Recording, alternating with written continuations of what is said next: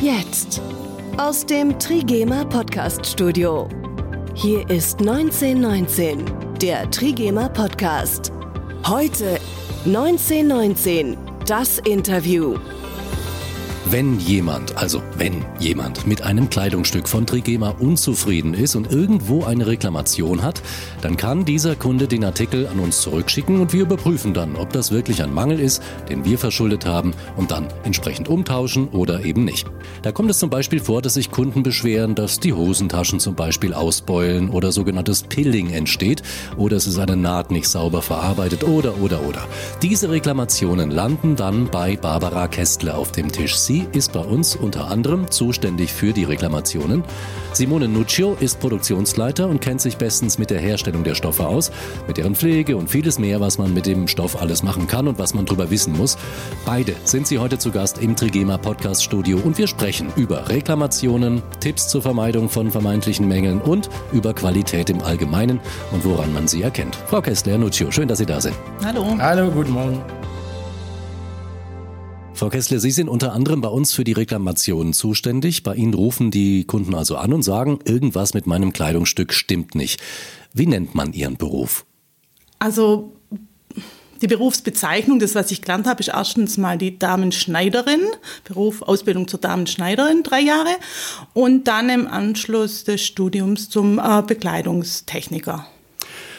Und wenn jetzt die Leute ähm, Ihnen Sachen zurückschicken, mhm. ähm, was ist da der häufigste Grund, dass die das machen? Also die häufigsten Reklamationen sind einfach, ähm, sage ich jetzt mal, die Nähte, die gebrochen sind. Das beruht meistens auf das, dass die Nähte überdehnt werden, weil eine mhm. Naht hat halt ganz einfach eine bestimmte Weite, auf die sie gedehnt werden kann.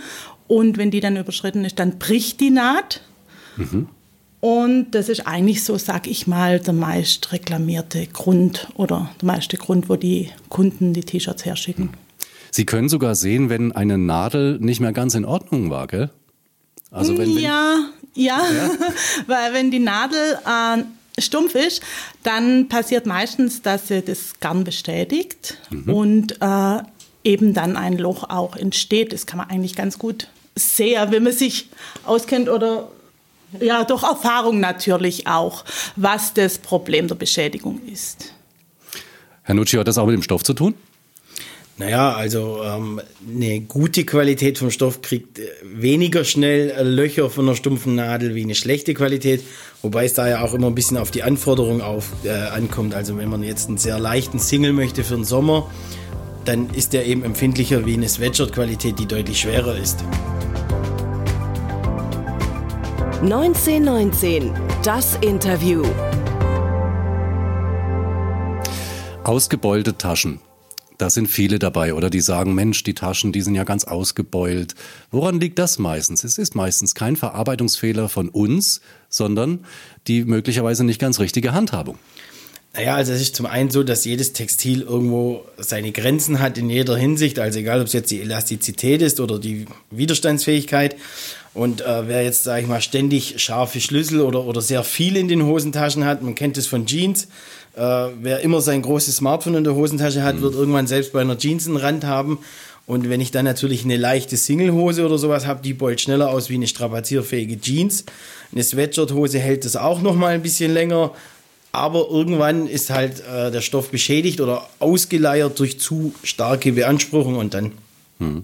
haben wir diese ausgebeulte Tasche. Das sind Sachen, die können wir auch nicht mehr beheben. Nein. Wenn wir das können, dann machen wir das auch. Also Trigema tauscht nicht einfach nur so um und schmeißt dann weg, äh, sondern wir beheben Fehler, wenn es welche gibt. Ja. Ja, selbstverständlich. Also gerade wenn es um diese gebrochenen Nähte geht, was hauptsächlich, sage ich jetzt mal, am Halsausschnitt oder so passiert, kann das problemlos von uns nachgearbeitet werden. Selbstverständlich. Und das T-Shirt ist nachher wie neu. Also. Manchmal sieht man oder liest man in Bewertungen auf den Portalen, äh, meine Freizeithose hat Pilling. Was ist denn Pilling? Naja, Pilling ist, wenn sich, äh, also es ist sehr oft bei Reklamationen, sehe ich das bei uns, dass Pilling tatsächlich Fremdfasern sind. Also einfach von dem anderen Textil, was fusselt, äh, dass die dann an unserem Textil hängen bleiben. Das passiert immer durch Reibung und Mechanik. Pilling kann aber auch nicht bei allen Artikeln komplett vermieden werden. Also Polyester ist zum Beispiel so ein Artikel, der neigt gerne zu Pilling, je nach Verarbeitung. Und ja, kommt am Ende immer darauf an, was man haben möchte. Wenn ich eine Polyester-Sporthose haben möchte, die innen angeraut ist, die neigt einfach schneller zu Pilling wie äh, ein glattes T-Shirt aus 100% Baumwolle. Aber es entsteht nur, wenn man äh, reibt und dann eben auch diese Mechanik draufkommt. Lässt sich nicht immer ganz vermeiden, aber äh, bei der richtigen Pflege und Handhabung kann schon, gibt es schon große Unterschiede in dem also was da so reinkommt an Reklamationen. Frau Gessle, gab es auch schon mal lustige Geschichten bei der täglichen Arbeit? Also wenn jemand was umtauschen wollte, irgendwas Positives? Ähm, na, was heißt lustig? Es gibt natürlich sehr viel positive Sachen auch. Und das ist, weil sehr viele nette Kunden natürlich anrufen und nachfragen, ob man da noch was machen kann oder nicht. Oder auch Kunden, die sich dann bedanken natürlich für mhm. das, dass man es nachgearbeitet hat, denen das sehr entgegenkommt, dass man es nicht einfach nur umtauscht oder wegschmeißt oder sonst was, sondern dass man einfach das Produkt ihnen wieder zurückschickt. Das sind vielleicht nicht lustige, aber einfach bloß äh, nette äh, Telefonate dann selbstverständlich auch. Ähm, ja, es gibt dann auch diese, die nicht ganz so einfach sind. Für uns vielleicht ein bisschen lustig, wenn zum Beispiel jemand, wir hatten den Fall, dass jemand was zurückgeschickt hat, wo vor über 20 Jahren gekauft worden ist und zwar original verpackt noch war, aber halt einfach das D-Mark sein hm. oder okay. Währung nur drauf war und das können wir einfach nach dieser Zeitdauer, obwohl sehr guten Zustand natürlich das nicht zurücknehmen. Wollte gerade sagen, ja. da sieht man mal die gute Qualität. Bei Ihnen gab es auch, Herr Nutsch, eine lustige Begebenheit in der, im, im Kontakt mit Kunden? Ja, also wir hatten tatsächlich vorletzte Woche, haben wir eine E-Mail bekommen von einer Dame, haben dann gedacht, sie reklamiert ihr Teil, was weit über 40 Jahre alt war. Jetzt war es aber so, äh, sie wollte lediglich uns und dem Herrn Grupp mitteilen, wie toll sie unsere Textilien findet. Sie hat irgendwann in den 80er Jahren, glaube ich, ein T-Shirt gekauft und hat uns ein Bild mit angehängt, wie sie mit dem T-Shirt Schach spielt und hat uns dann drunter nochmal ein Bild angehängt, wie sie mit dem Bild äh, vor wenigen Wochen Schach gespielt hat. Und sagt, jetzt hat es ein Loch gekriegt leider, aber es war äh, viele, viele Jahrzehnte lang ihr Lieblingst-T-Shirt und es hat so lange gehoben und hat uns da tolles Feedback gegeben und die Bilder mitgeschickt, hat uns natürlich auch gefreut, sowas mal zu hören. Da sieht man mal, wie hochqualitativ Trigema war. Richtig. Ne? Wobei man dazu sagen muss, die Dame hat ihr Textil sicherlich sehr gut gepflegt. Das war eine ja. gute Hausfrau, schätze ich mal. Wenn es so lange gehalten hat, dann muss das so gewesen sein. Richtig. 1919, das Interview. Kann man pauschal sagen, das oder jener Stoff ist gute Qualität? Also wenn jetzt der Verbraucher zum Beispiel in den, in den Markt geht, in eins unserer Testgeschäfte zum Beispiel, woran sieht er, dieser Stoff ist eine gute Qualität und dieser Stoff eher nicht? Also prinzipiell sage ich, wenn er zu uns in den Laden geht, dann gibt es dort nur gute Qualität. Ja. Ist ja klar. äh, ist immer so ein bisschen Qualität ist ja auch so eine Frage der Anforderungen. Das, äh, man vergleicht das immer, wir in der textilen Welt vergleichen das immer sehr gerne mit einem Papierhandtuch. Äh, wenn man irgendwo auf einer öffentlichen Toilette ist, dann äh, es wird jeder sagen, ein dickes Stoffhandtuch hat eine bessere Qualität wie ein Papiertuch. Nur wenn da schon 30 Leute dran waren, dann will keiner mehr das dicke Stoffhandtuch anlangen. Ja. Deshalb äh, ist Qualität auch so ein bisschen eine Anforderungssache. Äh, am Ende vom Tag muss der Verbraucher für sich entscheiden, was will ich und da gibt es dann Qualitätsunterschiede. Also klar, es gibt einen leichten Single, der ist niemals so strapazierfähig wie ein Sweatshirt, habe ich vorher schon gesagt. Aber da gibt es dann schon auch Qualitätsunterschiede, was für ein Garn wird eingesetzt. Wurde ein sehr minderwertiges oder günstiges Garn mit vielen Fremdfasern eingesetzt und, und äh, Verschmutzungen und äh, Schalenpartikel, das hat natürlich dann eine höhere Fehlerquote oder reißt schneller wie ein langstapeliges Garn, wie wir es verarbeiten. Das für den Endverbraucher zu merken ist sehr schwer, aber es helfen oft diese äh, Hinweise in den Etiketten, die irgendwo im Textil drin versteckt sind. Mhm. Da sieht man dann, bei uns steht zum Beispiel drin Ringgarn super gekämmt. Das ist dann schon mal so ein Indiz, dass das ein sehr hochwertiges Garn ist. Das heißt was? Ringgarn super gekämmt ist die Übersetzung für? Ah, also ein Ringgarn, es gibt da zwei, drei verschiedene Varianten, wo man da einsetzen könnte für diese Produkte. Ringgarn haben wir für uns irgendwann ausfindig gemacht, dass es das Beste ist. Der Warenausfall ist deutlich besser. Also das heißt Ringgarn, weil das im Ring gesponnen wird bei der Herstellung des Garns. Äh, wir haben da einen besseren Warenausfall, sprich weniger Fehler und einen weicheren Griff, wie jetzt zum Beispiel bei einem OE-Garn. Und dieses super gekämmt bedeutet, dass die Fasern beim Garnherstellungsprozess mehrfach gekämmt worden sind und somit mehr äh, Schmutzpartikel ausgeschieden worden sind, die Fasern parallelisiert sind, was nachher wieder einen schöneren Griff und ein hochwertigeres, strapazierfähigeres Garn macht. Was sind das für kleine Löcher, die man oft in der Höhe des Bauchnabels beziehungsweise etwas weiter unten in den ähm, T-Shirts hat? Ja, das ist eine Reklamation, sage ich mal, die öfters vorkommt bei uns.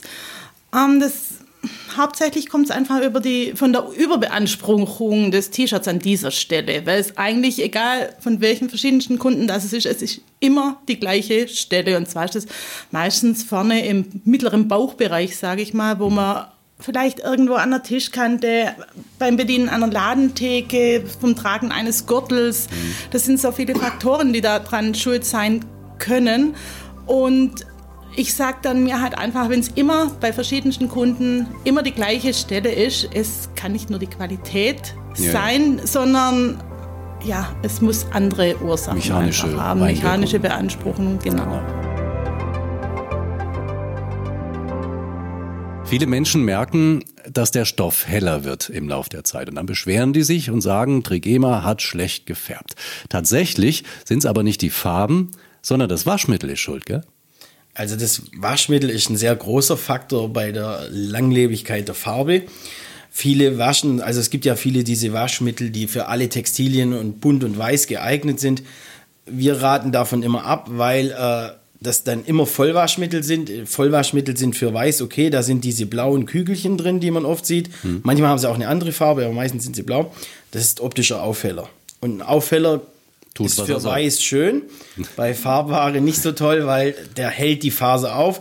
Ist dann auch diese Waschvergrauung, von der man oft spricht. Theoretisch kann es nicht sein, dass wir schlecht gefärbt haben, weil die Faser wird bei uns komplett durchfärbt. Das heißt, selbst wenn sie die obere Schicht abrasieren würden, wäre das dann immer noch schwarz, wenn es vorher schwarz war, mhm. weil die ganze Faser schwarz ist bis in den Kern. Also diese Waschmittel mit Aufheller sind da sehr äh, gefährlich oder greifen die Farbe an, den Farbstoff, und äh, schädigen den mit der Zeit, lassen den eben verblassen oder aufhellen. Und dann ist so, dass auch bei diesen Feinwaschmitteln, die extra für Farbware sind, da gibt es schon auch Qualitätsunterschiede. Also es gibt da welche, die haben trotzdem diesen optischen Aufheller drin, weil der eben auch ein bisschen eine sehr gute Waschwirkung hat bei niedrigen mhm. Temperaturen. Also der hilft halt zum Sauberwaschen. Aber ah, da gibt es schon Unterschiede. Also es gibt Feinwaschmittel, die haben sehr wenig drin und es gibt Feinwaschmittel, die haben da mehr drin. Da muss, sollte man drauf achten. Da habe ich noch nie drauf geachtet. Steht das drauf auf der Packung mit Aufhellern? Nein. Wie, wie weiß ich es dann? Äh, wenn ich das Waschmittel aufmache, also einmal muss ich es ah, kaufen, wenn okay. ich es aufmache, dann sehe ich, sind viel äh, blaue Kugeln drin oder blaue ja, Körner gibt es in unterschiedlichen Formen, aber man sieht es schon, die stechen raus äh, von ja. dem Rest des Waschmittels. Viele Leute äh, machen ihre Wäsche, wenn sie neu ist, auch erstmal ins Waschbecken und waschen die von Hand. Das ist nicht klug, ne? Naja, raten wir auch generell davon ab, weil eine Handwäsche, ähm, die Leute meinen dann immer, sie sparen sehr viel und agieren nachhaltig. Also in Wahrheit wird meistens sehr viel Wasser mehr verbraucht, als man meint. Die meisten Leute haben mittlerweile moderne Waschmaschinen, die wirklich einen geringen Wasserverbrauch haben. Es ist so, bei der Herstellung eines farbigen Textils wird sich danach immer noch überschüssiger Farbstoff auf dem Textil befinden. Und dieser lässt sich runterwaschen im ersten Waschgang, aber halt in der Waschmaschine deutlich besser, wo Mechanik auf die Ware kommt, wo ein richtiger Waschprozess stattfindet. Im Handwaschbecken laufe ich auch immer Gefahr, dass ich das Waschmittel nachher nicht mehr gründlich auswasche. Dann habe ich da Waschmittelrückstände. Das wird dann oft als Fehler äh, deklariert oder reklamiert, auch bei uns wo dann eigentlich tatsächlich nur Waschmittelrückstände sind. Einmal in die Waschmaschine ohne Waschmittel gibt es mhm. keine Flecken mehr. Also Handwäsche, die richtige Temperatur von Hand zu finden, ist auch so eine Sache. Wir raten davon ab. Wir haben die Erfahrung gemacht, dass wenn man ein Textil neu hat, sollte man es immer das erste Mal mit der Temperatur waschen, die im Etikett angegeben ist, also so hoch wie möglich und dabei wird dann der überschüssige Farbstoff so gut wie komplett runtergespült. Wenn es ein rotes ist, wasche ich es mit anderen roten, passiert gar nichts und äh, habe länger Freude an meinem Teil. Frau Kessle, fragen Sie die Leute, wenn Sie anrufen und sagen, das ist, ähm, hat sich aufgehellt oder irgendwas ist passiert beim Waschen, fragen Sie, was Sie für ein Waschmittel benutzen? Na, ich frage, wie sie es gewaschen haben, klar. Gerade zum Beispiel Handwäsche oder welche Temperaturen sie, äh, mit denen es gewaschen worden ist. Aber ich frage jetzt nicht explizit nach, nach der Marke ja. vom Waschmittel. Also ich frage natürlich Vollwaschmittel, Farbwaschmittel oder so, das schon, aber nicht äh, ganz genau. Klar. Und da kann man auch gleich dann schon sagen oder daran erkennen, aha, das war wahrscheinlich der Grund. Das muss natürlich, ich dem Kunden ja. jetzt so sagen. Mhm. Sind da die Reaktionen meistens verständnisvoll oder kommt da auch schon mal einer und sagt, nö, glaube ich nicht? Natürlich gibt's es gibt beide Seiten, klar. Aber im Großen und Ganzen sind die Kunden wirklich nett. Die möchten ja, wenn sie anrufen, irgendwelche Informationen auch haben. Mhm. Die bekommen sie dann auch und es sind meist, sage ich. Also nette Gespräche und interessante Gespräche und die dem Kunden helfen und uns natürlich auch, wenn die Kunden ihre Anliegen dann vorbringen. Klar, hilft ja uns auch. Welcher Stoff ist denn der robusteste? Einer, der alles äh, mitmacht. Ist das einer aus einer Naturfaser oder nehme ich da lieber eine Kunstfaser?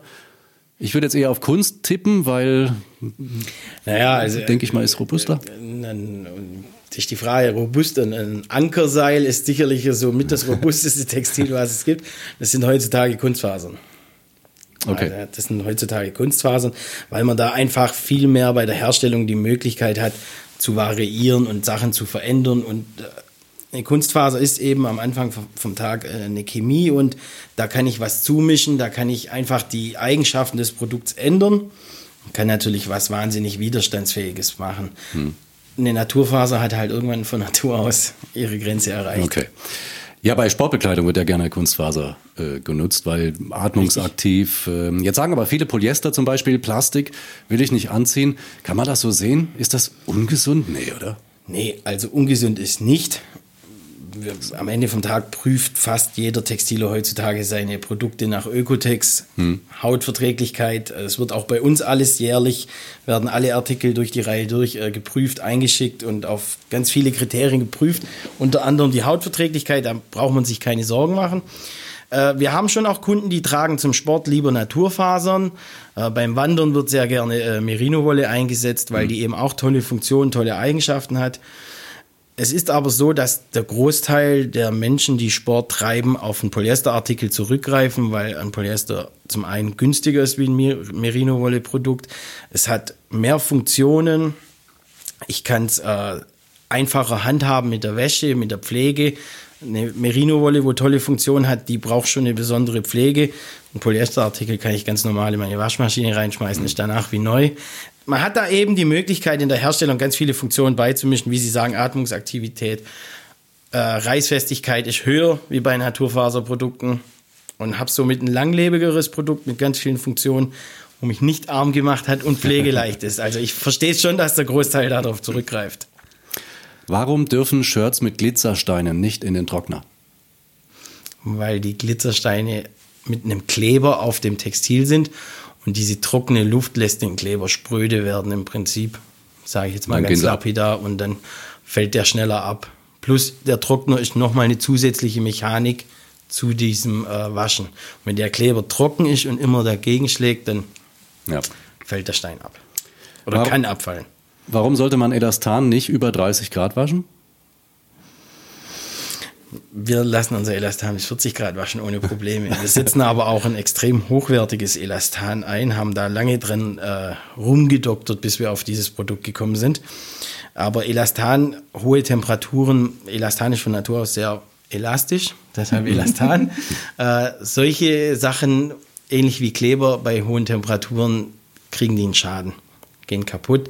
Und wenn man so, man kennt es von älteren Textilien, die Elastan haben, irgendwann äh, kommen dann so kleine weiße Fädchen raus. Elastan lässt sich auch ungern anfärben. Ist aber immer eingebunden, deshalb sieht man es nicht, da kommen so kleine weiße Fäden raus und dann verliert das Teil an Form. Dann haben wir heute viel gelernt über Qualität, über Reklamationen, überhaupt über Trigema, mal wieder ein bisschen hinter die Kulissen geschaut. Vielen Dank, dass Sie da waren. Herr Nuccio, Frau Kestle. Sehr gerne. Vielen Dank, hat Spaß gemacht. So, und wenn Sie auch ein Trigema-Thema interessiert, dann können Sie uns gerne Ihre Frage per E-Mail schicken. Unsere Adresse ist podcast.trigema.de podcast.trigema.de. Vielleicht haben Sie eine Frage, die wir hier noch nicht beantwortet haben. Jetzt wünschen wir Ihnen erstmal ein schönes Wochenende, falls Sie diese Episode gleich nach deren Erscheinen hören. Aber in jedem Fall eine gute Zeit. Bleiben Sie gesund. Das war 1919, der Trigema Podcast. Die nächste Episode gibt's am Freitag in drei Wochen um 19.19 Uhr. Alle Episoden auch auf trigema.de.